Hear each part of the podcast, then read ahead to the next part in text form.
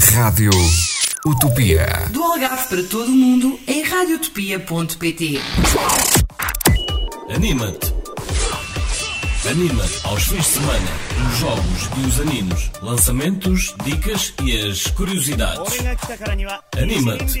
Epá, anima-te! Ah é? Pronto, ok.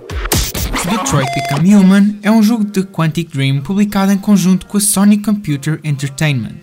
A história gira em torno de Kara, uma androide que vagueia pela cidade de Detroit enquanto descobre como é viver com humanos. O seu objetivo? Conseguir um lugar na sociedade, onde até agora a maioria da espécie dela não tem consciência e são usados como ajuda para os humanos. Contudo, existe uma parte da sociedade contra o uso do mesmo, querendo a sua destruição. O fundador da Quantic Dream revelou em outubro de 2015 na imprensa da Sony na Paris Week Games o que viria a ser Detroit Become Human. Apesar da demonstração não estar prevista, o fundador decidiu fazê-la na mesma para ver as reações. Para a produção do jogo, a equipa viajou até à cidade para a conhecerem e realizarem pesquisas para o jogo.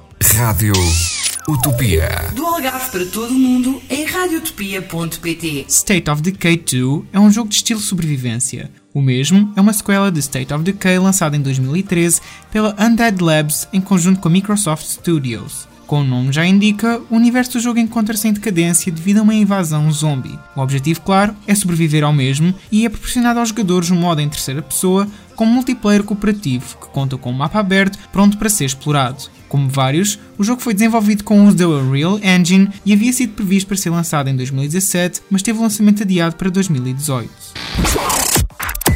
Anima-te. Anima-te aos fins de semana, os jogos e os animos, lançamentos, dicas e as curiosidades. Anima-te. Epá, anima-te! Ah é? Pronto, ok.